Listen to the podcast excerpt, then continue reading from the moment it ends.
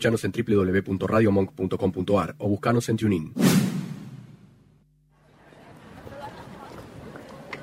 Trolo, Puto. Marica. Balín, Maricón. rarito, bufarra, andrógino, Carolo, Enfermo. desviado, Mariposón. Pasiva. Nena. Mami. putita, traba, torta, Trola. invertida, Tortillera. Papa y huevo. Greta. Pastelito. Machona. marimacho, Puto Paqui Torta. Un programa sobre sexualidad y malas decisiones. Todos los viernes a las 19 en Radio Monk.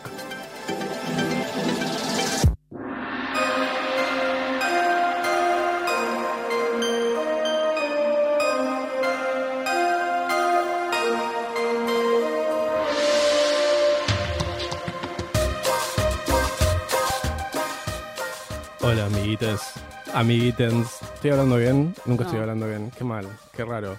Bienvenidos a Puto Paquitorta, el programa Que no llega a fin de mes. que no llega a fin de... Ese, ese- ese soy yo.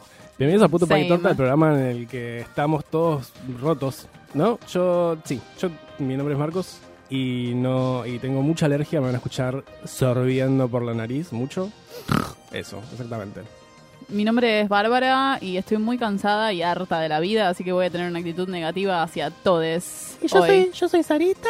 Y y estoy en un casamiento, pero tampoco hablo así. ¿Cómo que no? Sí, Sarita eh, otra vez se pegó el faltazo. eh, está, pues está haciendo uno de sus compromisos de Paqui que hizo en un casamiento. Se va a enojar cuando escuche este Sí, sí, ya, ya está enojada, está enojada tipo, ahora mismo. Siente que estamos hablando mal de los paquis. Eh, ¿Todo no, bien? Yo tengo amigos paquis. Yo te- yo te- Tengo- yo me compré tengo- un paqui. Mis padres son paquis. Una vez toqué Creo. un Paqui. Ujú, em, Y, y creo- dejó de ser paquis creo por que la hay magia paquis- de Marcos. Creo que hay paquis en mi edificio también, no, no tengo ningún problema. Mientras hagan sus cosas de Paqui fuera de. Yo no quiero ver a los paquis besándose en la calle. ¿Cómo le explico a? ¿Cómo le digo a mi mujer? Eh, qué chiste de mierda. Bueno, bienvenidos a Puto Paquitorta. Nosotros, como siempre, ti- todo tirado de los pelos. Eh, y vamos a tener una invitada, va, está llegando tarde, así que van a escucharnos eh, correr como un hámster en su ruedita As- hasta supongo que se llegue. así que nada, bueno, Sarita de vuelta faltó, como siempre. No faltó, o sea, Sarita tuvo un compromiso social. Una le vamos a amonestar. Y este es puto mm, mm, torta. La vamos hoy. a amonestar. ¿Te amonestaron alguna vez? Nunca. Sí, obviamente. Claramente nunca te amonestaron. Nunca me amonestaron, nunca me llevé una materia. Y soy muy buena en la cama, chicas. No sé qué más decirles. A mí una vez me amonestaron en el colegio. Eh, ¿Qué hiciste? que no hice en ese colegio. Que tipo eh, al, que al puto al que le hacía bullying todo el colegio. Eh, yo iba en un colegio industrial, fui dos años hasta que me di cuenta que las artes manuales no eran lo mío. Oh, sí, ah, cierto, ya no sé si está esa persona. No sé si t- está cancelada esa persona. Esa persona- esa persona está cancelada. Eh, y lo que iba a un colegio industrial que, estaba, que era del Estado, en el número uno, hola San Carlos de Bariloche, y mm, más de una vez he metido... ¿te- ¿Se acuerdan de, mm, de cuando se terminan las oraciones? De esas ti- tijeritas que se adoblaban sobre Las sí chinas. mismas. Las- ¿Es, chi- es chino? ¿Cómo sabemos que es chino? Porque así le decía a mi tía, la tijerita china. Bueno. Quizás se lo compró una china y quedó, pero dicen Medio racista. Así- que no lo es. Y me- hacíamos un, un como un aparatito que lo que hacía era tipo la abrías de hasta cierta abertura para que entre el enchufe y lo pegábamos a una a una lapicera y hacíamos cortis- cortocircuito para que se corte la luz constantemente en el colegio. Y una vez me encontraron haciéndolo. me- ¿En me- serio? sí. A mí una vez me encontraron rompiendo un ventilador con un palo de hockey y no me molestaron. Silencio. Bueno, nada, le mandamos un beso a ese ventilador que quedó muy hecho mierda. Eh, vamos a ver cómo la piloteamos hasta que llegue la invitada. ¿Qué, qué hiciste este, esta semana? ¿Algo interesante? Tengo mucha alergia, Bárbara. No Bueno. sé si te conté. ¿Qué hice? Eh, este fin de semana no hice nada interesante. ¿No te vi a vos? No. ¿Este fin de semana? Sí, nos vimos. Nos vi- no, no sé, no me acuerdo la verdad. ¿Nos fuimos al cine en un momento? Es verdad, fuimos al cine. ¿Qué Fuimos al cine. ¿Qué Fuimos a ver eh, El Resplandor, fuimos a ver The Shining. Y nos verdad. pasó muy divertido. no, es- ¿sabes qué? Ahora que lo pienso no fue tan divertido. Marcos, est- bueno, voy a contarles la historia. Cuestión es que fuimos a ver The Shining al Centro Cultural de San Martín, que tiene re buena programación. Este mes hay unas pelis recopadas. Van Este a mes, pasar eh, eh, como es- Hellraiser. Claro, y como es el mes de. Halloween, el- el- la famosa festividad mapuche, Eh, en su honor, en honor de la Pachamama que da miedo, van a pasar un montón de películas de miedo. Van a pasar mi película favorita de miedo, porque no es de miedo. Yo tengo una cosa, no puedo ver películas de miedo porque me dan miedo. Eh, van a dar Evil Dead, van a dar la 2, en este caso mi favorita es la 3, pero bueno. Van a pasar Hellraiser, van a pasar eh, Freddy, o como le pusieron acá, Noche Alucinante. ¿Noche Alucinante? ¿Cómo mira le pusieron? Una cosa así. No me acuerdo. Eh, y además tienen un ciclo de Spike Lee. Si no te gustan las pelis de, de los miedos, puedes ir a ver pelis de negros. Y los viernes está el, cine de culto que tiene películas clásicas de los años tipo 50, y 40, 60, ¿no? No, el ciclo de cine de culto es eso que fuimos a ver nosotros, que fuimos a ver de Shining. No, pero estaban pasando un ciclo. El Ah, ciclo verdad, que fuimos verdad. nosotros era el de, el de Kubrick. Bueno, la cuestión es que fuimos al cine y estaba como lleno de gente. No estaba la señora que te manda a callar. Yo soy la señora que te manda a callar. No estaba la señora que en muchas funciones del San Martín te manda a hacer shh. Eh, que no es tipo, es, un, es el espíritu de la señora. Siempre hay una señora que shh en todos los cines. Y no había lugar. Nuestro amigo Lautaro llegó tarde y una chica le dijo: Ay, estoy contando muy mal la historia, pero estoy muy quemada. Él le preguntó: ¿Estás, ¿Está libre esta butaca? Y le dijo: Ay, mirá, yo compré dos entradas, pero bueno, está bien, sentate. Entonces, ¿qué pensaron los tarados? Yo pensé eso. Que había comprado dos entradas para poner su mochila. Pues ya tenía la mochila ahí, sí. Tenía su mochila y se, se quejó Pero de decí- tener que sacar la mochila. Le Hablá. parecía que le había comprado la entrada a la mochila. Decí que está ocupado, decí que estás esperando a alguien, no digas tipo, yo compré dos entradas, como qué clase de explicación pelotuda es esa, así tipo, no, disculpa, está ocupado, estoy esperando a mi novio. En Fin. su defensa tiene, tenía 12 años esa chica. Cuestión es que salimos, salimos, Marcos salió gritando en la escalera mecánica, es una pelotuda y variedades. Cuando salimos afuera nos pusimos a debatir al lado de una chica que en un momento nos mira y me dice, era yo. Sí. Y nos cuenta que se murió la abuela del chongo que iba a Claro, ver. que no estaba sé. esperando un pibe y el pibe le escribió, uh, tuve un inconveniente con mi abuela. Y, era- y la miramos y fue como, primero nos sentimos medio mal por estar bardeándola tanto, al mismo tiempo era como, amiga, te han mentido. Y le preguntamos, porque le dijimos, ¿en serio compraste dos entradas para la mochila? Y ahí nos contó, pero la verdad que fue una gran decepción porque hubiese preferido que haya comprado para la mochila, la verdad. Igual, la verdad, tampoco lo, yo no le quise decir, mira, boluda, te mintieron, pero la peor excusa del mundo es tuve un inconveniente con mi abuela. Pa- Mentiras al pedo. La mejor manera es, me olvidé. Me olvidé es lo más válido. ¿Qué es la yo mejor- normalmente es porque yo me olvido, la ¿Cuál es la mejor excusa que te dieron alguna vez para cancelar una cita? Para cancelarme una cita, no. No, generalmente no me, con- no me cancelan. Sí me dejan mucho, pero no me cancelan. Bueno, bien, yo he cancelado citas, pero justamente por, tipo, tengo mucha alergia. Y cómo explicarles el nivel de alergia que manejo yo es medio raro. Pero la gente cree que los odio, y también tienen razón. Eh, pero no, no, yo no recuerdo alguna situación boluda por la que me hayan cancelado. Bueno, pero pobre chica, era muy joven, claramente que el Era tiempo muy joven. la curtirá y va a dejar de confiar en los hombres y ojalá se pase por este Se me rompió el auto. Esa, esa se la usaron a una amiga nuestra. La usaron con una amiga nuestra esta semana. ¿Se No puedo ir. Se me rompió el auto. La gente no quiere coger. Eso es- hay que llegar a la conclusión de que la gente en este mundo no quiere coger. Se te rompe el auto, se te enferma la abuela. Mucho vueltero, como dicen en Mucho- Grindr. Mucho vuel- más Muchas cero vueltas. vueltas. Igual hoy estaba pensando... Mask por mask. Más por más. Hay mucha gente. Iba a poner de, de bio en Grindr. ¿Hay algo más dramero que poner en tu bio que no tenés que, que sos cero drama? Pero después dije, no. mucho, mucho lío. Entonces mi bio de Grindr no dice. Mi bio de Grindr no dice, nada ahora. ¿Ya volviste a instalar Grindr? Sí, no me juzgué. Lo que pasa es que lo instalo, desinstalo, lo instalo, desinstalo y es como. A mí me pasa lo mismo con Tinder, no te preocupes. Pero es diferente porque. Tinder tenés que hablar con la gente, Marcos. Explícame cómo Grindr es peor que Tinder. Dale, go. Grindr tiene una función en particular. Si me desinstalo Grindr, si me instalo Grindr un sábado a la una de la mañana, claramente no quiero hablar con nadie. Bueno, ese es el problema. Tinder es demasiado amplia. Yo no me instalo Tinder por la conexión humana. Ah, O sea, Nacho no sé. te levantó la mano. A ver, Buenas tardes, ¿cómo andan? Nacho, alumno Nacho, ¿qué tiene para decir? Eh, en la última Game On conocí una chica que me recomendó OK Cupid. Ay, no, es una mierda, tenés que responder un montón de preguntas sobre vos que ni siquiera vos sabés. O sea, no. No Igual conociste una chica en la última Game On que, chicos, habrá Game On el próximo jueves 11. El jueves que viene los esperamos todos en Arcade Club Social. Nos siguen en arroba Game On Arcade y nos preguntan la dirección y les diremos y vengan, estamos Marcos y yo pasando música. Gente bella, la temática de este mes será el 1 a 1 menemismo, así que vamos a estar regalando dólares fotocopiados. Como el mismo. Porque yo tengo una pregunta: ¿por qué Nacho se vino disfrazado de. mm, Eh, Chastenenbaum? Sí, algo así, ¿no? Pero de Puma. Sí, Pero de bueno. Has venido disfrazado de. Chastenenbaum. Como- Bueno, como ya saben, eh, la semana que viene es el próximo Game On. Los esperamos, pasaremos ¿Hay música. Hay que ir Vení con lo que quieras. Hay que ir con... Sí, yo me- esta vez dije, me voy a montar, así que ya estoy preparando una Marcos siempre dice que se va a montar y nunca lo hace, así que tómenlo con pinzas, por favor. Yo voy a ponerme unas bermudas y una remera negra. Ayer llegué a la conclusión de Voy que a voy hacer. Yo me voy a remontar. Bueno, yo no. ¿O no? No te vas a remontar. No. Pues venís del trabajo, o sea, no va a pasar que te remontes. A lo sumo traerás extensiones de pelo en la mochila. Che, ¿qué onda de Faraons? ¿Está can- ¿Estamos cancelando? Es- ¿Estamos Está cancelando? cancelando, se está cancelando sola de Pharaons. ¿Podemos decir la faraona? En total Sí, no sí, nos sí, escucha. claramente, claramente no nos escucha. Qué garrón, uno es muy difícil bancar Para- esta persona. No toda la gente está en Twitter. ¿Qué tal si leemos el tweet mientras yo busco el tweet? Vos contá algo de la faraona. Pa, pa, pa. Bueno, la faraona, yo siempre dije que lo, lo conozco, no personalmente, pero tengo una amiga que se lo cruzó en el Carrefour Express comprando leche, así que cuenta, ¿no? ¿No era vegana la faraona? No. Y mm, tenía un blog hace muchísimo tiempo, yo vengo leyendo el blog de la faraona hace como 10 años, que tenía un blog que se llamaba Cabeceando Ombligos, gran nombre. eh, y eventualmente se convirtió en el monstruo que es ahora. Monstruo digo como el nivel de popularidad que tiene. eh, pero como siempre decimos, el, el momento en el que te pasas al mainstream heterosexual, como que perdés algún tipo de, de valor de comunidad. ¿Ya encontraste el tweet? No, estoy en eso, pero lo que quería agregar es que para mí ya la faraona perdió toda la gracia. Desde hoy leí un tweet de una persona claramente heterosexual diciendo maldito homosexual enfermo. Como si fuese algo gracioso. No, No. chicos.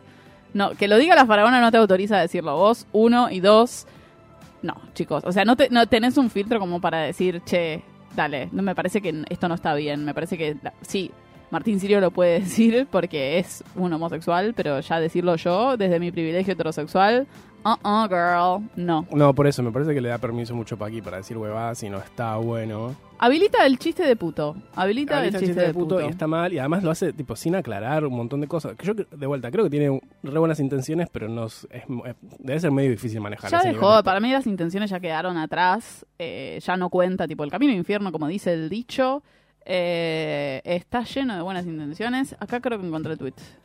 Bueno, para. parece que una periodista averiguó su WhatsApp después de mandarle un WhatsApp a su asistente, porque la faraona tiene asistente, chicos, y yo no puedo conseguir asistente, por favor.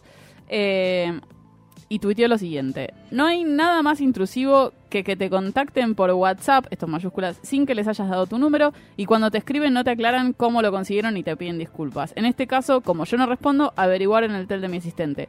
Adiós para siempre, diario horrendo. Así, ahí todo el mundo empezó a decir, eh, che, empecemos faraona... ¿Qué es lo mal de este?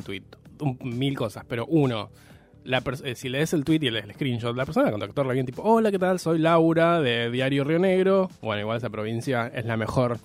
Eh, y quisiera hacer un contacto con vos para hacerlo, o sea, súper respetuosa, súper todo bien. Lo que hizo es publicó el mail personal de la mina y publicó el número de teléfono. Esas cosas no se hacen. Y siguió porque al toque escribió otro tweet que decía, hola acosadores. Les quiero contar que cuando uno dice que no a una nota, por el motivo que sea, ya está establecido que no. Si después conseguís celular y seguís insistiendo, haces lo mismo que el machito que te dice cómo te cogería y cuando le decís que no, averigua otras vías para acosarte. Otro tweet. Ese discurso pedorro de la periodista está haciendo su trabajo es como decir que la mujer provocó al hombre para que la acose porque usaba minifalda. Ridículos circulen. El ridículo es él, me parece. Yo, de bárbara desde la ignorancia, y la ignorancia quiere decir yo soy una mujer y vos no, estúpido Martín Sirio. ¿En serio?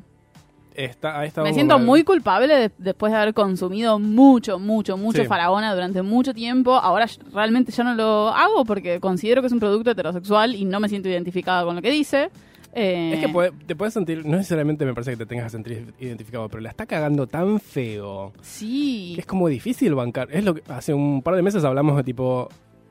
Mí- yo banco mucho a la faraona, yo decía, pero me cuesta mucho bancarlo en, en- en estas situaciones y ahora es como imbancable. ¿Qué haces con esta persona diciendo esas huevadas? Nacho va a decir algo. Aparte estamos hablando de que le estaban ofreciendo hacer una nota, que es más difusión. Sí, le estaban ofreciendo prensa. O Ahí es sea, cuando se termina la discusión para mí. siendo persona, como periodista, como profesional de la comunicación, quiero decir que yo una vez desperté a Ana María Piquio de la siesta para hacerle una nota y ella lo hizo. Y dio la nota para la radio con una voz de dormida terrible.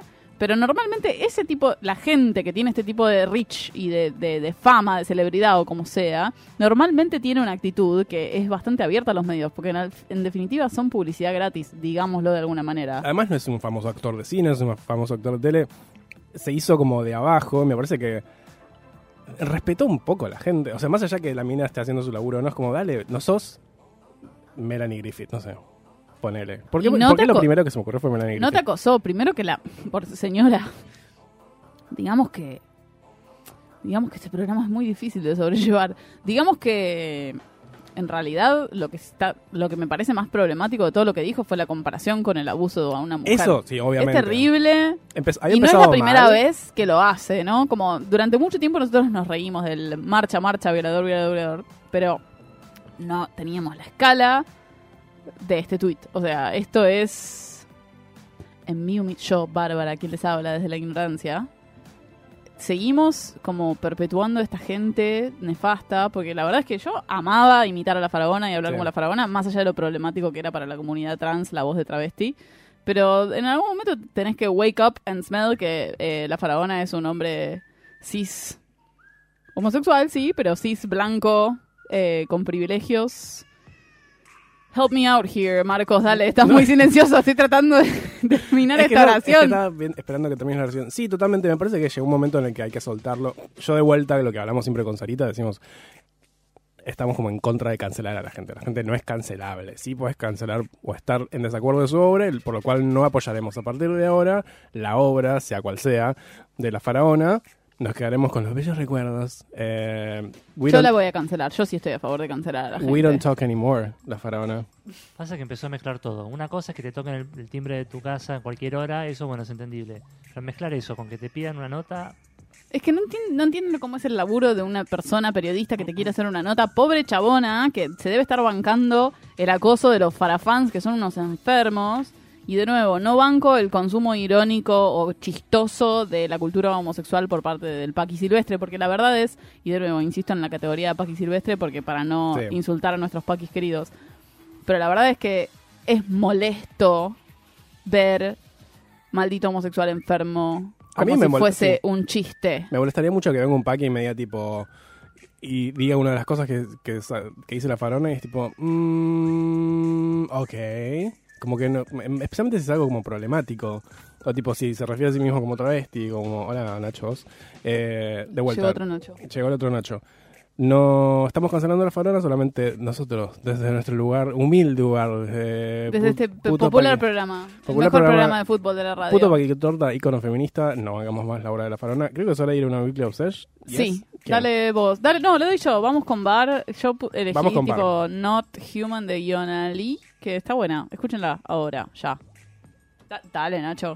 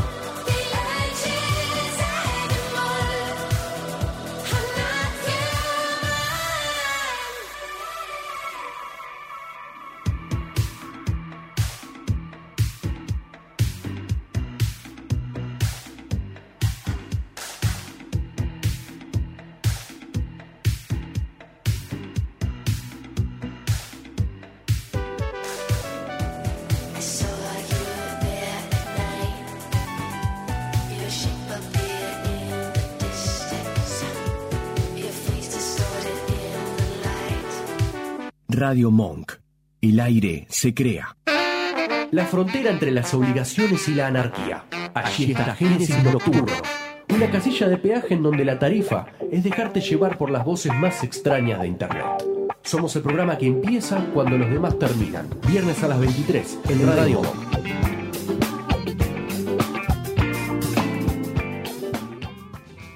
Salida de Emergencia es un programa que va más allá de lo esperado. En cualquier lugar, elegí el aire de Radio Monk y dejate llevar por la mejor selección musical. Nuestros especialistas en gaming, deportes, política, economía, series e invitados. Todos los lunes de 20 a 22 en Radio Monk.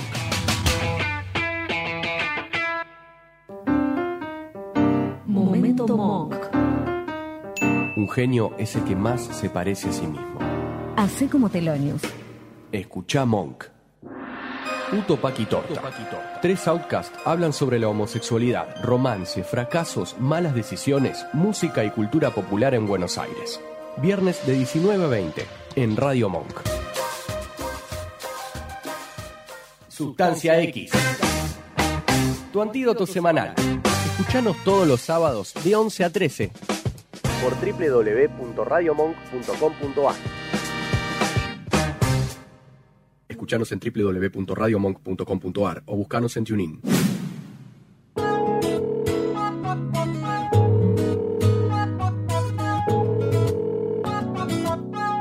Hola, amiguites.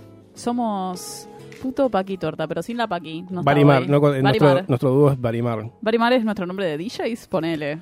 ¿No éramos tipo gordo patineta y gordo motoneta? Bueno, pero para la fiesta de Marcos, ahora somos Barimar, que es más catchy, dale. Barimar me, me gusta mucho más. Barimar está bueno, y aparte lo inventaste vos, no sé por qué te estás quejando. Por, no me estoy quejando. Bárbara, Siempre te estás quejando. le- hablamos después. Ya hablamos en casa. Bueno, tenemos nue- llegó nuestra invitada, invitada, invitada. Da- presentala. ¿Yo? ¿Por qué? Sí. Yo tengo mucha alergia, Bárbara. ¿Sabes qué? Preséntate. Hola. Hola, vino nuestra amiga. No, no, ahora te callás. Bueno, está bien. Ay, no. Llegué tarde, pero un enojo, un enojo, una bronca. Bueno, pues ya estás con nosotros. Ya estoy, ya estoy, ya estoy. Bueno, yo Ali. Vengo de hasta la vista. Tengo que nombrarlo porque si no me Sí, matan. no, obviamente le íbamos a nombrar. Es un podcast que recomen- re- recomendamos mucho, recomienda Marcos. Es un podcast de, de cine y series, ¿no? Cine y series. Podcast de cine y serie. Exactamente. Que no hablan de Tarantino y se pajean con Quentin todo el tiempo. Increíblemente. eh, Se puede, chicos, se puede. ¿Se puede hablar de cine sin amar a Tarantino? Sí, chicos, increíble. Increíble. Se puede amarlo igual, che. Pobre Taranta. Sí, lo podemos amar, pero también tampoco. No, Pero invent- todo el hablar de tiempo otra como- cosa. no ¿no? inventó el fuego, no inventó la rueda. No ¿no? inventó nada. No inventó El nada. No fuego no se inventó inventa, pero bueno. Pero se ha Sorry. descubierto. En mi laburo me preguntaron, tipo, de, ¿ustedes tienen feriado? No, porque en mi laburo yo trabajo para Estados Unidos. Me dijeron, ¿ustedes tienen feriado? Buenos Aires, Argentina siempre tiene feriados. Y dije, sí, y preguntaron qué era, y uno dijo, el día de Cristóbal Colón. Y yo salté, tipo, "Mm, mm, mm, mm, mm, mm, mm". Girl, no. Eh, Cristóbal Colón no descubrió nada. Bueno. Yo ya estaba acá. Por supuesto que no, eh, pero sí, ellos en Estados Unidos le dicen Columbus Day a es esto. verdad. Así es que Columbus Day. Bueno, eh, Magali vino a hablar. vino a hablar de cosas mucho más interesantes que lo Ella que tiene- hablamos en la primera mitad del programa donde Sí. balbuceamos sin cesar. Ella tiene una sección en su podcast, en el podcast que comparte con otros amigues, que se llama LGTB, que odio no haber inventado mal, yo mal, ese nombre. tanto, tanto. Amo, Era amo ese nombre. fácil. Eh, y le Encima nos trató de boludos. Sí. No, no, no por eso, pero es como Igual una tiene- boludez. No, descubrí razón. nada. Eh, y le, le dije si quería venir a hablar un poco sobre un poco sobre lo que hablas en el, en el programa y que es como de la representación queer en la tele y vos hablas como de diferentes países. Sí. Y. Sarita nos pidió que hablemos de Ante Garmaz también. No sé si preparaste algo de Ante Garmaz, pero ahora lo tenés que preparar. Está haciendo cara de no. Sarita perdiste. No sabe quién es Ante Armas. No, paso. No sé quién es. Ah, es verdad Es que es otra chica. generación, sí. Ahora dígame quién es. Ante Garmaz era un conocido conductor de un programa en canal en ATC, ¿no? Era ATC, ¿no? ATC. Eh, que era un programa de moda, que era un... Yo lo puedo decir porque yo me- también me, identifico Con como eso. 29 años. Como gente- era un viejo Carolo que tenía un programa de moda y hablaba y tipo mostraba modelos entre las que estaba tipo, ¿cómo se llama esta brasilera? Ana más Ferreira. Ana Mar Ferreira medio que se hizo famosa ahí también. Eh, y nada, y hablaba de moda y era un viejo Carolo divino. eh, y se murió. Hace poco igual. Sí, sí, hace poco. Sí, ahí escuché el nombre. Cuando se murió. Ahí la gente revive. Eh, Bueno, pero no lo conozco. Yo hablo de ficción. Muy bien. Te veo, te veo. Me quedo en la ficción, si no ya es muy amplio. O no, porque bueno, no hay mucha cosa tampoco, lamentablemente. Y vas a hablar de la ficción de Argentina. De Argentina. Muy bien. O sea, traje de otros países, pero vamos a enfocarnos en Argentina, que es lo que más Genial, nos genial, importa. genial. Que es lo que queríamos saber. Claramente. Bueno, como saben, bueno, hablo de muchos países, eh, de la televisión, de la representación LGBTQIA. No hay mucho del resto, pero bueno, vamos a ver qué tenemos. ¿A dónde Pasitos de bebé. Todo empieza en el 78 Wow. con La Disquería, que es un programa de sketch realizado por los Guajarana, que era un, un grupito uruguayo. El programa era uruguayo, pero fue el primer contenido homosexual que se emite en la televisión argentina. Más Wow. allá de que no fue realizado por argentinos, fue lo primero que, que pudimos ver. Eh, encima, los uruguayos no tienen mu- mucho contenido en la tele, lamentablemente. Voy a hacer salita y voy a decir Uruguay, Uruguay es el mejor, país. Lo es. Pero bueno, en, eh, como en la tele no. No. Eh, lamentablemente Pero no. nos dio Natalia Oreiro. Ah, sí, ya está. Le perdonamos todo. Obvio. Bueno, esto Pero eh, que era, un, daban- era un programa de sketch. Sí, de sí. sketches. Lo dan en Canal 9. Eh, hay un cliente, la disquería, que es como un homosexual medio provocador. Está estereotipado, muy estereotipado. Obviamente. La vestimenta, cómo, cómo habla, cómo se mueve. O sea, es como demasiado ridículo. O sea, lo, lo muestran, ¿no? Como, Sí, sí, sí. Como una explosión de homosexualidad. claro, es como lo único que hay, ¿viste? Claro. Solo esta expresión, por así decirlo. Es gracioso ponerle para la época, pero porque no discrimina en cierto punto, eh, pero bueno, estereotipa un montón. Así Mm. que es como, mm, bueno, tienen que cambiar cosas. Pero bueno, estamos hablando de 78. o sea, Sí, a veces hay que, hay que recordar también que el humor cambia muchísimo y hace 40 años era se consideraba gracioso otra cosa sí, obvio. también. Ya eh, ser puto era gracioso. Ser puto era gracioso. eh, obviamente había gente como Hola la faraona. que rompía eh, como estándares como los Monty Python, pero sí, hace 40 años era muy diferente a lo que era gracioso. Y sí, porque es como ridículo en realidad. O sea, estaba muy, como no parodiado, pero estaba como mostrado desde otro lado. Como para hacer reír, si no después como escenas de amor y esas cosas, no. Era como, bueno, reíte, pero no tiene un trasfondo el personaje. No, no es una persona. como chato, ¿entendés? Claro, es una- no es una persona, es un... Estereotipo. Sí.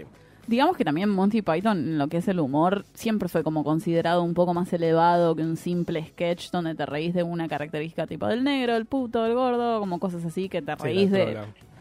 Exacto. Bueno, ¿y cómo sigue la historia? Bueno, tenemos un caso bastante polémico. Del 83 al 84 y del 87 al 89 tuvimos matrimonios y algo más. En el Uh, 13, sí. que también era sketch. Todos era bastante sketch. Eran distintos matrimonios presentados por Hugo Arana Mm, bajo el nombre Huguito Araña, que era un personaje muy amanerado también, Sí. medio ridiculizado. Este personaje en una parte del, del programa tuvo que casarse con Mónica Gonzaga, una mujer interpretada por Mónica Gonzaga, por presiones del gobierno militar del momento. O sea, le dijeron como, bueno, acá gays no, tipo, te casás con una mina. Chau, me cambiás el personaje completamente. Y de repente se hacía Paki o seguía siendo claramente homosexual pero casado con una mina. No, no, era como lo mi- era como el mismo, pero casado con una mina. Como diciendo, cuando vengas a, que veas a alguien medio amanerado, no, no es que es gay, ¿viste? Está casado. Claro, está con una mina. Como escondido. Igual me Tremendo. sorprende que ese programa haya estado en la dictadura. Sí, es que no, porque eran Pero matrimonio o más está como en el final de la dictadura, Sí, como tipo de, a partir sí. del 81, que es como más light, ponele. Y tiene que ver un poco, quizás, y ahí, aquí me corrigen si me equivoco, como la representación de... No puede ser puto, está casado. Sí, sí. Y como un montón de gays se, se casan por, para no mostrarse. Uf, al Eh, día de hoy. Sí, obvio. Yo Es estoy tremendo. casada con mi gato. Bueno, del 91 al 95 tenemos La familia Benvenuto, Mm. eh, que lo dan en Telefe, que muestra a Gianola que era como un acosador serial que se quería levantar a Franchella, Sí. pero obvio quedó en la nada, no le dieron mucho mucha bola, no tenía mucho trasfondo. Y también tampoco. era como una explosión de estereotipos. Me acuerdo que era como. Se vestía exuberantemente con un pañuelito y era como. No paraba de ser puto constantemente. Y Era liberache, tipo, pero exacerbado. Como Es lo que pasa que eventualmente lograremos, que es cuando un Paki escribe un personaje puto en su mente que es tipo. Eso, ella no la siendo puto, eso es ser puto. Sí, no, es como sos estereotipado o no. Es como que Claro. eso recién fue cambiando después con los años, que si no te lo mostraban como con algún pañuelito vestido de rosa y Se hablando moría de medio así, es como, no, no existen, ese es Mm. el tema, o sea, no era no es que eran representados, tampoco, o sea, los mostraban eh, en forma de humor o no los mostraban. Me encanta que hasta ahora no hablaste de lesbianas. ¿Viste? Es tremendo. t- Tardaron en ¿Qué llegar. son las lesbianas? Tardaron en llegar. En este momento no I don't existían. know her. Eh, en el Pero teníamos 93 Sandra y Celeste. Teníamos a Sandra y Celeste en la, en la música, Sí. ponele. Sí, bueno, algo es algo. Pero bueno, en ficción todavía no existían. Bueno, pero Sandra salía, tipo, me acuerdo que cantaba en, en- en canales de aire canciones de básicamente chupar concha, pero con otras palabras, y era tipo, ay, qué poética. Qué y tipo, poética. está hablando de chupar concha, señora. bueno, perdón. Pero ¿cómo? bueno, la amamos a. Eh, las representaciones eran bastante malas hasta el, hasta el 93, que tenemos Zona de Riesgo, Mm, emitida en el 13, que vemos el beso de Rodolfo Rani y Gerardo Romano. sí. Que los dos en la novela tenían parejas mujeres y terminan teniendo un triángulo amoroso con otro hombre. O sea, directamente. Eh, y Típico bueno, de puto. Fue el primer beso gay en la televisión argentina, en el 93. Comparado a- Yo fui viendo bastantes países y comparados a todos, nosotros estamos como súper avanzados. Nosotros son un asco. O sea, intenté ver un montón de Latinoamérica y me quedé con México, Brasil y Chile, como los otros no tienen nada. Es tristísimo. O sea, vas a Venezuela, nada. Nada. Colombia, nada. Perú, Bolivia, nada. Ninguno tiene nada. O sea, es como bastante triste y nosotros estamos muy Esto, avanzados. ¿En qué año me dijiste Gerardo Romano? 93. 93, yo con mis escasos 29 años, me acuerdo que, eh, o sea, no me acuerdo de esa época, porque igual era muy chico, pero eh, Gerardo Romano en una, en una entrevista, como mucho tiempo después, dijo, eh, me pareció jugado a ser de homosexual. En el 93 era jugado a ser de homosexual, ni siquiera era tipo, porque el chabón es Paki, creo. Y pero él decía, me pareció muy jugado a ser de homosexual, le pareció un desafío re loco. Eh, Imagínate, hace 20 años.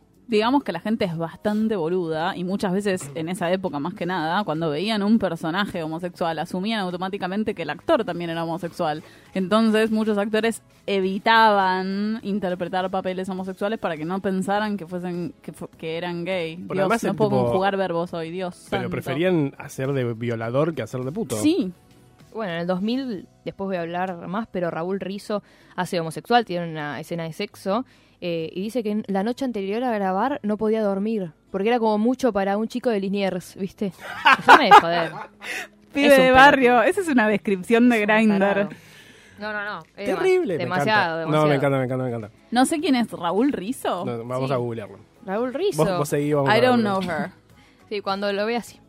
Bueno, el beso de Gerardo Romano y Rolfo Rani salió en la revista eh, Noticias, como la Oh. TV gay. Era, era la imagen, ¿viste? La TV gay y el beso. Fue como un revuelo, porque bueno, es el primer beso gay. Como bastante. Y era tele de aire, Canal para la 9 es gente. tele de aire, ¿no? ¿Qué? ¿No es la de Romay, Canal 9? Pero este era- es de aire, es un canal de aire, Sí, ¿no? Sí, sí. Sí, sí. No, eh, lo daban en el 13 igual. Ah, el 13, ah, más de aire. Eh, en el 96 tenemos Verdad Consecuencia, también en el 13, Ah, que classic. tenemos a Damián de Santo, que va a tener un hijo con una mujer, eh, con la que se acuesta ocasionalmente, pero en el proceso descubre, eh, se descubre como gay y vive con su pareja. No están estereotipados tampoco, así que es como bastante un avance. Para Muy mí bien. cuando salen del sketch y de la comedia es cuando empiezan recién a tomárselos con más seriedad Sí. a los personajes. Después tenemos O no se hacen de Canal 9, en el 98, donde Walter Quirós e Iván González mantienen una relación apasionada. y Walter, tenemos... Qui- Walter Quirós, que ha sido material de pajas de una generación. ¿Cuál? Ay, me van a disculpar, tampoco sé quién es Walter Quirós. ¿Cuál Ay, es? Eh, es- no es familiar de Rocío Quirós. Ah, entonces ya no me cae bien. Fue la primera escena de sexo entre hombres en la tele. Y en comparación 98. con Latinoamérica, ¿cómo estamos en el ranking? ¿Bien? No, número uno, olvídate, son un asco. son un asco. Mentira, los amamos, hermanos Sí, latinoamericanos. obvio, pero bueno, en esto son... Debe haber, o sea, tipo, una persona en Colombia que está escuchando este programa por accidente, así que no te preocupes. Colombia no hay nada, imagínate. O sea, es inexistente casi. Hay O sea, buen yo café. lo quise hacer. No, bueno, pero homosexuales en la tele hablo. tipo, nada, nada. Bueno, en el 98 tenemos verano del 98, obviamente. Muy bien, queríamos que hables de verano 98, que Que tenemos a Santiago Pedrero, que hace de Tadeo, que interpreta al primer adolescente gay en la televisión argentina. Y tiene una relación con Mariano Torre, que su personaje es Ricky. Tadeo intenta negarlo, lo que le pasa, se separa de Ricky, intenta tener una relación con una mujer que se llama Rocío, la termina dejando en el altar. Ay, no me acuerdo. Acepta de que es gay, que quiere estar con Ricky, la abandona ahí directamente. Porque me acuerdo que él, ¿viste? ¿Te acordás que como que él leyó un poema Sí, pero yo me acuerdo diciendo de la... que era puto? Solo me acuerdo de las partes, de, te lo resumo así nomás, de esta historia, porque ya había dejado de ver. Yo había dejado, pero cuando me 98. enteré que había un homosexual, lo volví a ver solamente por el homosexual, como, como en Dawson's Creek, que el medio que le veía por Jack nada más. Por el resto me chupaba un huevo. Más o menos, así nomás. Mm. Así. Eh, bueno, es entendible igual. Ah, Me ha pasado. Es un embole esa serie, chicos. Dawson's Creek es una mierda. Perdón, pero lo es. Bueno, en el 2000 acá tenemos a Raúl Rizzo en Primicias, eh, que tiene una relación con Diego Jarás. Bueno, hace escenas de sexo que no lo dejaron dormir, pobrecito, el niño de Liniers. En el 2001 volvemos con el humor y los estereotipos y los sketches y toda la bola. Compone a Franchella. No. Que tenemos el sketch. O mejor no, no pongas a Franchella. Tenemos No es lo que parece, que tenemos al Puma Goiti y Manuel Wirtz, que hacen de pareja homosexual. Y Franchella hace de su amigo heterosexual, que se hace el gay para acercarse al señor Salazar. Violador alert. Dem- demasiado, eh, demasiado. Qué horrible. ¿Quién escribe Es esta horrible. mierda? No, no, pero de por sí es como que lo ves Paquis. ahora y es todo brasco. Estos sketches, todos esos sketches como mmm, todo dudoso. Eso por suerte está en internet y lo puedes ver ahora y es como, ah, esto es inmundo. Sí, esto es muy sí, feo. sí, sí. Hay Eh, archivo. Otro sketch que tenían era Ojitos Azules, donde el Puma Goiti iba a buscar a Franchera para levantárselo, que trabajaba en un local de ropa. Hasta llega el punto de que lo acosa, porque no se le, sal- no se le sale encima, es como bastante insoportable. Eh, y tira muchos chistes con el miembro. Digo, cuando le lleva cañones de dulce de leche, o le dice no sabe el tamaño de mi alegría cuando lo veo, y todas cosas así. Chistes de pene, necesarias. qué divertido. Chicos, vamos a parar un segundo para escuchar un Weekly Obsession que eligió nuestra invitada, que es Mon Laferte, El Beso. Nacho, a ver si lo pones bien esta vez. ¡Oh! Chiste de pene.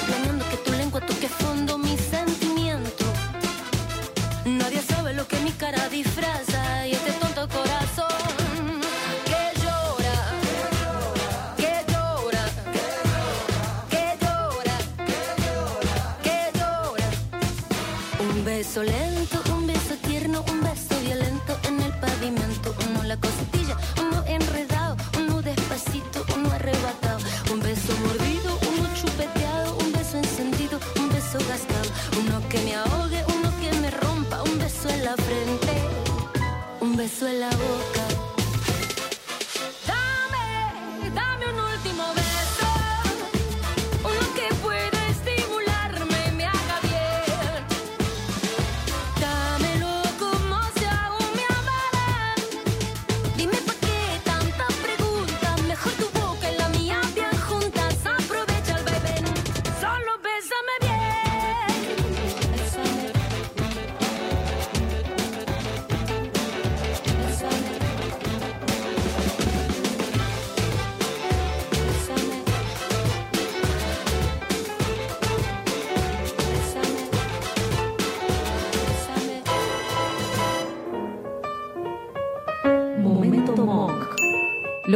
Puede ser pequeño como un alfiler o tan grande como el mundo.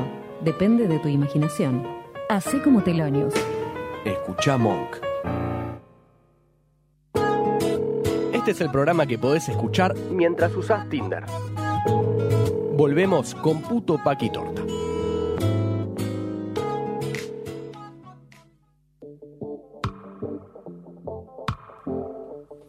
Justo nos agarraron viendo un compilado de besos de algo que vamos a hablar ahora, porque estamos en el... ¿Qué año, ¿En qué año estamos? 2001, 2002, 2002. Estamos con... Ma- ¿Cómo te gusta que te digan? Maggie. Maggie. Estamos acá con Maggie que nos está contando la historia de la representación queer en la televisión argentina y vamos por el 2001 y las lesbianas no existen. Nunca existieron. Hasta que No. llegó... ¿Quién? 099 Central. Uh, Chicas, you know what I'm talking about. ¿Quién no ha visto 099 Central? Yo. Chicas, dije. ah, ok. Tenemos a la primera pareja de lesbianas. no está estereotipada. Ay, me hago chico. Bueno, eh, Se ahogó con el, ah, el calor. cantaremos Radio 10. Te pongo el video, de, te pongo el compilado de, de las lesbianas. ¿No? Te pongo el compilado de las lesbianas. ¿Ya está? ¿No? No, pobre, se está, No, está pasando bueno. muy mal. Sí, sí, sí, me estoy muriendo. Pero bueno, voy a intentar. Es el efecto, es el efecto ahogante de puto paquitorta. Es la emoción, es la emoción. Viste, lle- llegaron ellas y ya me emocioné. Casi me muero al aire, ¿Quiénes, por quiénes, favor. ¿Quiénes eran ellas? Carolina Pereretti Me voy a sacar la campera. y Eugenia Tobal. No está estereotipada la pareja, no, no busca calentar al público masculino, es como lo más importante, le da mucho eh, lugar como a- al amor entre ellas y al descubrimiento y a todo lo que les pasa. Es como una de esas series de Suar, ¿no? Sí, es de Suar. Ah, es de Suar, ok. No sé si es de su, no sé si existía Polka en ese momento igual, ¿eh? Creo que es de no, Polka, no, ¿no? No sé, Polka Suar digo, tipo Suar estaba sin código, no había empezado sin código, ni nada de Che, eso. este compilado de besos no tiene ningún beso. No, no. Bienvenido a los medios de lesbianas. ¿No hay el beso? Bienvenido a buscar algún tipo de... Ahí se besaron. Dos años. ¿Cuánto, ¿Cuánto pasó el video y todavía no se había empezado? Más de la mitad. Tres minutos y dura cuatro. Un beso ahí. Bueno, vamos a pasar eh, al 2003, que tenemos femenino masculino en Canal Era de 9. Polka, confirmado, ¿eh? Pero no sé si es la época de Suárez. No, Suar todavía no era el capo, me parece. ¿Cuándo lo fue? Ya lo es. Con, con sin código creo que empezó. No me acuerdo. No, no, no, la verdad. Ok. Mucho de la historia de Suar. Yo me quedo con las lesbianas, después no me pidan mucho. y en 2003 tenemos femenino masculino en Canal 9, que tenemos a Viviana Sacone, que es el primer personaje bisexual, la primera mujer bisexual. Pero si no existen los bisexuales. no existía nada. Que mantenía una relación con María Socas después de separarse del marido. Está bueno que haya bisexuales, porque Sí, no sí, los sí. hasta el día de hoy no los muestran. Es mu- No existe, es una fase. no- Y- claro, sí, sí, sí. Están confundidos. Claro. En 2004 tenemos Locas de Amor en el 13, donde a Pietra tiene un amor patológico por Soledad Villamil. ¿Quién no ha tenido un amor patológico? Digamos todo. Por el Soledad Villamil. Claro. Con quien quieras. Bueno. Las dos salieron de un hospital psiquiátrico. Ah, qué bueno. Sí, hermoso. Soledad sale, pero Andrea no, y se obsesiona con ella. Está como medio demente. Suena como un martes a la tarde. Bueno, Frida, eh, que es Andrea Pietra, termina curándose y viviendo con Eva, Soledad y los hijos de ella. O sea, muestran besos y las situaciones con total normalidad, sin ningún estereotipo. Es como que a las lesbianas... eh, Nos trataron por suerte- mejor. Sí, nos trataron bastante mejor porque, bueno, empezaron bastante tarde. Sí, también. Ya podían O sea- protestar en el 2001. Claro, eh, como el 78 no, no, No, hubo, sí. si no nos hubiesen tratado No para podían el ni votar en el 78, me parece, ¿no? Las lesbianas Sí. no. No. no existía, no existía. Bueno, 2005 tenemos también como un momento importante en la tele, que son los Roldán. Uh, sí. Que la tenemos a Flor de la B, eh, que es una mujer trans, eh, que hace de Laisa. Y el personaje de Laisa entra con total normalidad desde el principio. Con total normalidad. O sea, nunca se habla de la sexualidad de ella. Para mí también eh, pasa porque era Flor de la B. Claro. Ya. O Ya sea, la no gente es que sabía. Apareció Flor de la B de la nada como Mm. un personaje, sino que ya era ella. Entonces es como, bueno, listo. La gente, yo creo que. No sé, desde el principio la aceptaron porque ha estado en programas y la trataron bastante mal Sí. cuando empezó. Chiche Pero como que- we're looking at you. La gente es como que las, la aceptó bastante bien, me parece. De O sea, hecho, a mí lo que más me gusta de... Yo no vi esta serie, pero sí sé que era como el interés amoroso de mm, el Puma Goiti. Y era como, eh, está bueno que exista este personaje y que sea, y que no lo estén estereotipando, más allá que era una versión mega potenciada de ella misma, pero que además pueda ser el interés amoroso de alguien Sí. sin que sea como una situación como mega rarísima. él estaba casado incluso. Mm. eh, con Andrea Bonelli, el personaje de Andrea Bonelli. Y estaba siempre atrás de Liza todo el tiempo. Y Liza era como la come hombres, cantaba, se vestía como re Es verdad, tuvo como un hit. La gata. Sí, se vestía como de, de- de tigresa o algo así, ¿no? Sí, porque hacía la gata. Sí. Mira, mira, mira cómo me dicen la gata. Eh, ¿No bueno, fue como el primer, per- el primer personaje de una chica trans en la tele sí, fue el argentina? primero, sí. Y está bueno que lo haya interpretado también una chica trans, porque el problema que hay ahora también es que hay muchos personajes trans, pero no son trans en la vida real. Uf, si habla, si, Bueno, si ahí vamos de- a programas enteros. Sí. Eh, está bueno igual que se representen de alguna forma, pero también estaría copado que empiecen, porque hay un montón. O sea, bueno, ahora la serie Yankee Pose, que va a de ser... la cual somos muy fans. Sí, que va a ser la primer serie tipo subtitulada con Se estrena hoy. inclusivo. Bueno, ahí son todos trans, son trans trans, no Sí. haciendo de trans. No es tipo, hoy no puedo dormir a la noche anterior porque era del Bronx. Claro, la puta madre. Bueno, la- una escena que bastante fuerte, como que es la única en la que se habla de la sexualidad de ella, eh, es cuando la madre de Liza va a buscar a su hijo Raúl, que se llamaba Raúl, eh, y Liza se viste de hombre para contentarla nada más, Sí, me porque no puede enfrentar la situación, todavía no se siente como segura. ¿Qué flash debe haber sido para Florencia de la Vega hacer eso? Sí, Porque- tremendo. Tener que regresar a eso. Encima creo que se llama, llamaba Raúl. Pero hay que tener ganas de hacer eso, porque es muy jodido como persona trans de someterse a Sí, eso. por eso. En Orange is the New Black, Laverne Cox, cuando tuvo que hacer de ella misma al pre-transición, eh, lo hizo su hermano gemelo. Sí, eso fue tremendo, eso fue muy bien, un muy buen recurso. Muy buen recurso, pero- igual. Pero no todos tenemos hermanos Pero no gemelos. tenemos No, no, obvio. Pero quedó, quedó muy, muy bien. Eh, bueno, lo que pasa acá es que ella se viste de hombre eh, y después de esta escena, eh, el personaje de Miguel Ángel Rodríguez tiene una charla con Liza donde le dice que ella tiene que ser quien es y no tiene que, que importarle lo que digan los demás, las apariencias ni nada. Es bastante como emotiva la escena. Y para ser del 2005 me parece bastante importante. Muy importante, sí. Porque es- pasaron 13 años y estamos hablando de que recién ahora poner hay otro personaje trans en la tele y que ni siquiera es un, un actor, un chico trans. Pero bueno. Eh, pero es como bastante importante en su momento que lo hayan dicho, más porque la, la representación de la televisión es como recontra importante. importante. O sea, la gente a veces le saca importancia. Nosotros somos los pesados de la representación igual. Nosotros vivimos hablando de lo importante que es la representación queer en la tele porque es nuestra niñera. Por lo menos fue mi niñera y le fue la niñera a todo el mundo y es como la primera forma de absorción de cultura Sí. que tiene un montón de gente. Entonces, si no te ves a vos mismo representado en la tele, que es lo que ves todos los días, para vos O peor, no, te no, ves no, representado existís. como- No existís. No existís, ese es el Te ves tema. representado como un chiste también. O como te ves representado como- completamente invalidado. Como Yanola con un pañuelo en el cuello. Sí. Claro, encima, bueno, ahora tenés redes y es como que está todo más abierto. Sí. Pero en su momento no había nada. O sea, ¿de, de qué te agarrás y tampoco eh, te explican nada? Porque es como que uno cuando se va descubriendo no, no entiende lo que le pasa. No, obvio, por veces. eso está Obvio, bueno, aunque sea senti- el, el hecho que te hagas, que te sientas menos solo ya es bastante Es importante. Cuando nosotros éramos chicos, vos no te vas a acordar, pero teníamos que, al menos yo, tipo, tenías que bajar las series y las películas, esperar por torrent mil años para poder ver una cosa que no fuese, al menos una lesbiana muriéndose al final de la Ah, película, eh, series, bueno, algo para rescatar. Yo siempre dije que el primer beso homosexual que vi en mi vida fue cuando yo tenía 20, 21 años y lo vi en secreto en mi casa porque me compré los CDs de Queer as Folk y los vi en secreto. Y fue la primera vez que vi un beso entre dos pibes que no sea porno. Sí. Entonces jamás me vi representado Claro. en relaciones sexoamorosas en los medios, excepto que cuando vi en secreto en mi cuarto eso sin que nadie me vea. Y por eso es súper importante que salga en la tele de aire, porque no es que tenías que tener acceso a internet, una computadora o poder comprarte los DVDs de Queer as Folk en San Carlos de Bariloche.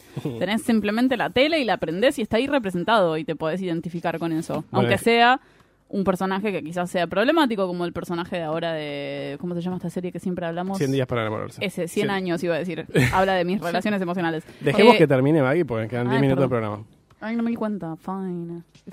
Bueno, tenemos en 2007 Mujeres de Nadie, que Laura Novoa tiene dos parejas mujeres a lo largo de la tira. Muy Tampoco bien. está Hijo estereotipada. tigre. En 2008 tenemos los exitosos Pels, que, bueno, Maika Migorena, eh, vieron que, no sé si la vieron, pero No. el tipo actúa como para la tele, como que está casado con Carla Peterson. Y en realidad él es gay, tiene una pareja eh, que es Diego Ramos, Mm. que está re estereotipado. Siempre lo re estereotipan a Diego Sí. Ramos. Eh, y lo que pasa acá es que él tiene un accidente y lo termina reemplazando como un gemelo que se tiene que como hacer pasar por gay, porque es como su Claro. vida, nadie se puede enterar. Después igual le encuentran a Diego Ramos una pareja eh, como la gente. Bien, bien, bien por el puto. Tardaron, pero bueno. En 2009, que esto fue bastante como importante, eh, como bastante...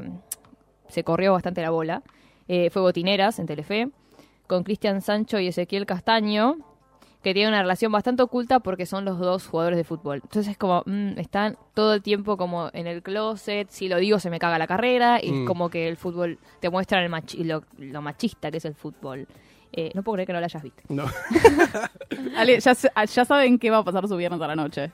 Botineras. Sí, sí. No, había un montón de escenas ahí como que te mostraban bastante que es, que es Igual, importante. Cristian Sancho no me calienta, perdón. No, no importa. Cristian Pero Sancho bueno. está llorando ahora.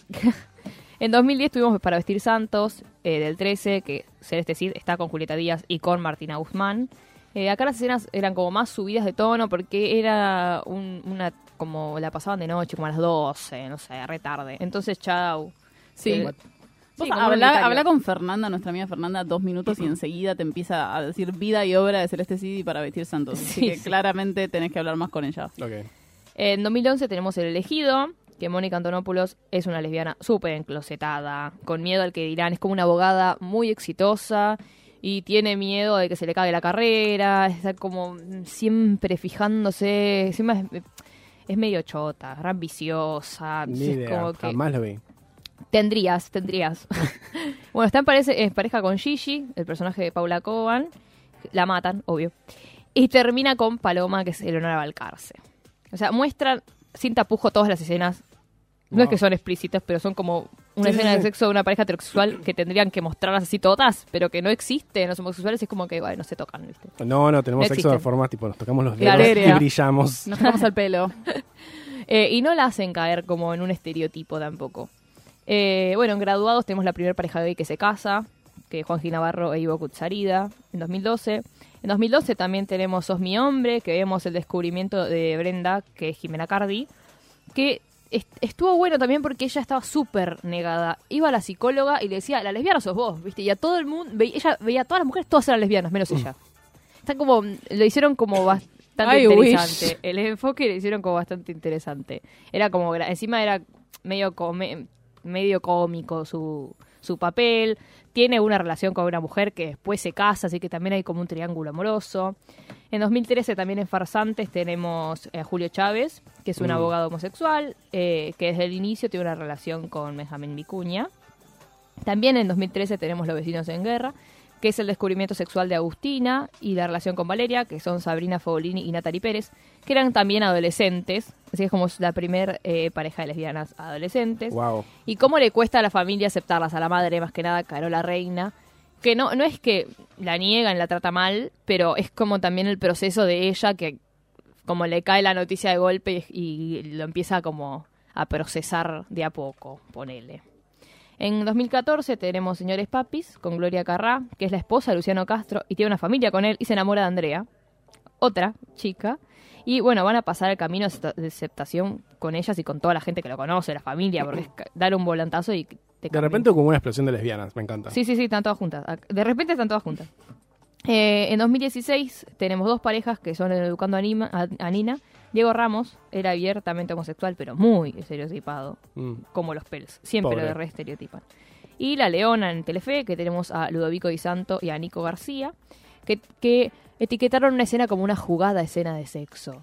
Que en realidad, a ver, es como decía, no es que es una jugada de escena de sexo, es, una escena de sexo, entre dos tipos. Lo que pasa es que es jugada para la gente porque nunca te la muestran, pero es como cualquier otra. Y bueno, fue como muy revolucionaria en la tele, ponele, porque fue como la primera, muy así explícita. Encima de la novela era bastante fuerte, salía tarde, así que es como que mostraban muchas cosas. En 2017 tenemos Las Estrellas, que Violeta Ortiz Berea era bisexual y termina estando con Julieta Neri Calvo, que bueno, fue eh, ahí casi explotaron mucho los fanáticos. Ah, es verdad, sí, sí. Florotero era la tercera discordia también. En el mismo año, también el 13, tuvo El Maestro con Inés Esteves y Lucy Priota, que desde el primer capítulo ya, ya sabes que están juntas. Nunca te lo explica, nunca nada, es como, como bien. tendría que ser. Lesbianas al poder. En Siempre el lo 2017 también se estrena Fanny la Fan con Andrea Bonelli, que interpretaba, iba a interpretar a una lesbiana, pero no pudimos ver nada porque cancelaron la serie así, a los tres días más o menos. Y en el 2018, por último, tenemos Simona, Mm. en el 13, que estaban Blas y Junior, que era una pareja de pibitos. Eh, eh, vemos el descubrimiento sexual de Junior, los conflictos con el padre, que es homofóbico horrendo, mal. El pibe empieza a tener ataques de pánico, que a mí no me gustó como están representados, pero empieza a tener ataques de pánico mediante todo esto. Es como importante que se haga. El tema es lo mal que se mostró. Sí. Bueno, sí. Como ahí, ahí- nosotros siempre decimos como bueno de a poquito, al mismo tiempo es como esperamos 20.000 años para que se pase Y es algo esto. y es esta mierda mal representada. Claro. Y después tenemos 100 días para enamorarse, que hay. eh, tenemos a Paul y Fidel, que es una pareja gay, y que Paul siempre se, se acuesta con alguno, así que siempre como que tenemos nuevas parejas para él. Y después tenemos a Juan, que es un chico trans, y ah, que está interpretado por Maite Lanata, o sea, una chica, no un chico trans. Claro. Y eh, a Emma. Igual mi pregunta es, si tienen que hacer la transición, o sea, yo, a- yo prefiero que lo haga un chico trans, Mm. pero tendrían que hacerle toda la, a la transición, como que tendrían que agarrar a un chico trans que recién está empezando el proceso. No, a mí me parece, de mi humilde opinión, a, a habernos pasado de un minuto del programa, eh, puedes contar la misma historia sin, sin mostrar esa escena. Perfectamente. Puedes encontrar otro re- recurso narrativo que no sea tipo, miren, como antes era un hombre y ahora es una mujer. No, obvio. Como- me parece que hay mil formas de resolverlo sin tener que pasar por esa, esa transición que, la, que no, a mí ya me parece que en el 2018 no es necesaria. eh, y, pero sí me parece muy necesario que haya personajes trans. Sí, en la igual tele. no sé si no es necesaria. Tipo, si un pibe trans ve la tele y de repente eh, eh, él está como en la transfo- eh, como transformando, Mm. descubriéndose y ve a alguien que ya logró todo, es como va- Sí, obvio, pero... no se va a sentir muy identificado, va a sentirse identificado la persona que ya está como asentada y, y ya fue. No, por eso quizás haya otras formas de... Yo creo que depende mucho de las necesidades narrativas que tengas en ese momento. Si podés, si necesitas mostrarlo, tiene que estar como muy bien hecho. Por eso, pero ¿cómo lo va a resolver esta gente que ni siquiera puede mostrar bien un personaje trans? Bueno, Es llegamos como El muy, huevo gallina. muy, muy al borde del fin del programa. A ver, espera, a ver si se te ocurre algo. No, no sé. No, no, hay nada para cosas culturales, no llegamos, No hay tenemos nada, que traer el sorry. programa, Vengan a. Game On el Vengan a jueves Game On. 11. Vengan a Game On, venía a Game Venía On. a Game On. Eh, 11 de octubre. En los bichines nos preguntan en game, arroba Game On Arcade en Instagram. Fue muy lindo este programa. Hashtag seguro.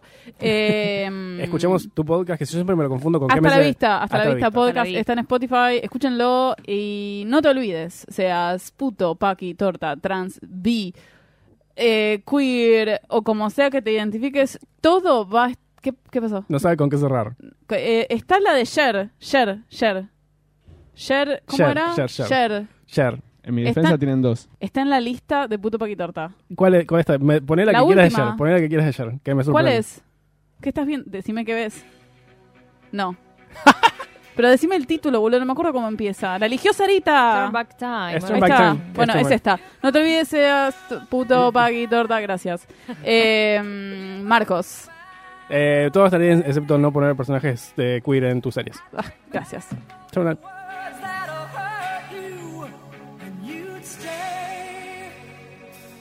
I don't know why I did the things I did. I don't know why I said the things I said. Pride's like a knife, it can cut deep inside. Words are like weapons, they I didn't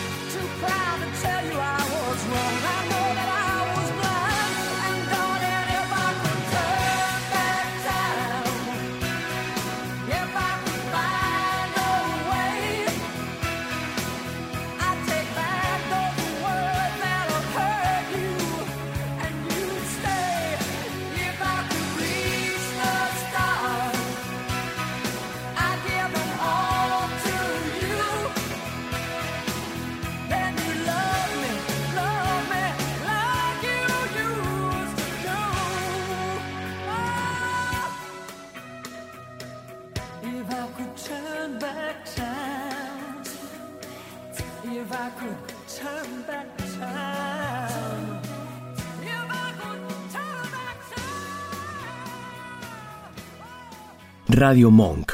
El aire se crea.